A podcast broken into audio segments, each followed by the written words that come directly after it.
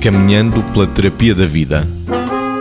Por perceber o 1, um, pensamos que percebemos o 2. Porque 1 um e 1 um são 2. Mas precisamos também de perceber o I. Provérbio Sofi.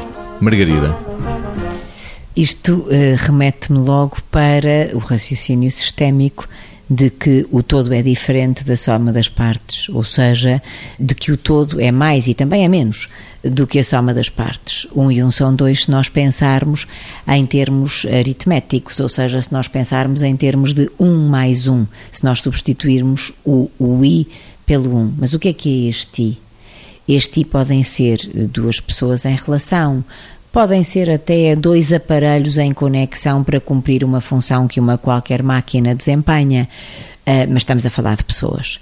E, portanto, e se centrarmos isto naquilo que é a relação terapêutica, uh, estão ali uh, duas pessoas que estabelecem uma relação que uma delas supostamente está a pedir ajuda e a outra com aquilo que conhece dos modelos que integrou na sua formação uh, com aquilo que vai conhecendo de quem tem à sua frente pelas grelhas de análise privilegiadas que obviamente tem de possuir para poder fazer bem o seu papel e por aquilo que é a sua forma de estar em terapia, não é o seu ter aprendido ser terapeuta, mas é o seu ser já terapeuta, por tudo isto, esta pessoa, estas duas pessoas, são uh, muito mais traduzidas pelo I que flui entre uma e outra do que por duas pessoas que estão uma diante da outra. É aqui que existe e que encontramos a diferença, por exemplo, entre dois amigos que partilham coisas importantes e que opinam, às vezes apaixonadamente.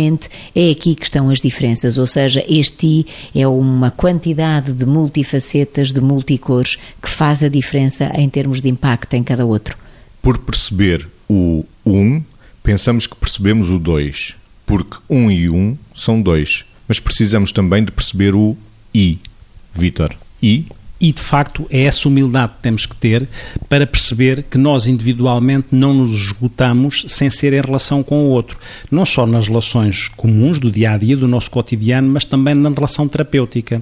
No caso da relação terapêutica, é evidente que qualquer abordagem terapêutica, no sentido lato, devia integrar aquilo que se passa dentro, que é o intrapsíquico, tudo o que se passa dentro, com os nossos simbolismos, com as nossas relações com os nossos pais que ficaram cá dentro, com as pessoas significativas, como é que nós vivemos isso, como é que elaboramos isso e como é que isso tem repercussões depois no, no, no presente.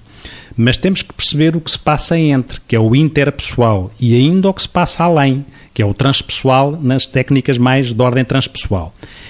E, como tal, de facto, nós não somos seres simplistas não somos seres eh, em que uh, aquilo que nos guia não é propriamente um paradigma reducionista de causa e efeito. O efeito pode condicionar a causa e a causa também condiciona o efeito, que é esta visão sistémica, global e de complexidade. Complexidade não tem nada a ver com complicado. Complexidade no sentido em que o contexto condiciona quem nós somos.